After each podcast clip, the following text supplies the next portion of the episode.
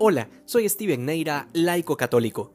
Como muy bien sabemos, los signos, que en el contexto del Evangelio de hoy vendrían a ser los milagros, no son más que un medio para que eventualmente la gente crea y se salve.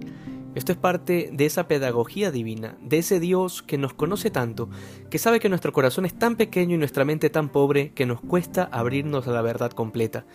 De manera que necesitamos de signos sensibles para que el creer se nos haga un poquito más sencillo o al menos no imposible. Por esta razón fue también parte del querer de Dios que todas estas cosas fueran transmitidas por parte de la revelación y quedaran por escrito, para que todas las generaciones puedan recibir la gracia que viene de estos relatos que son palabra viva de Dios.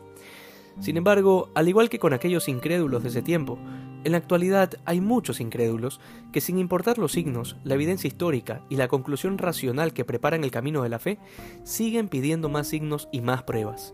La negación rotunda del Señor de seguir ofreciendo pruebas se extiende también a la actualidad, porque hay tantos que quisieran meter a Dios en un tubo de ensayo para poder probar su existencia, ignorando que la naturaleza de Dios trasciende cualquier criterio científico o incluso metafísico.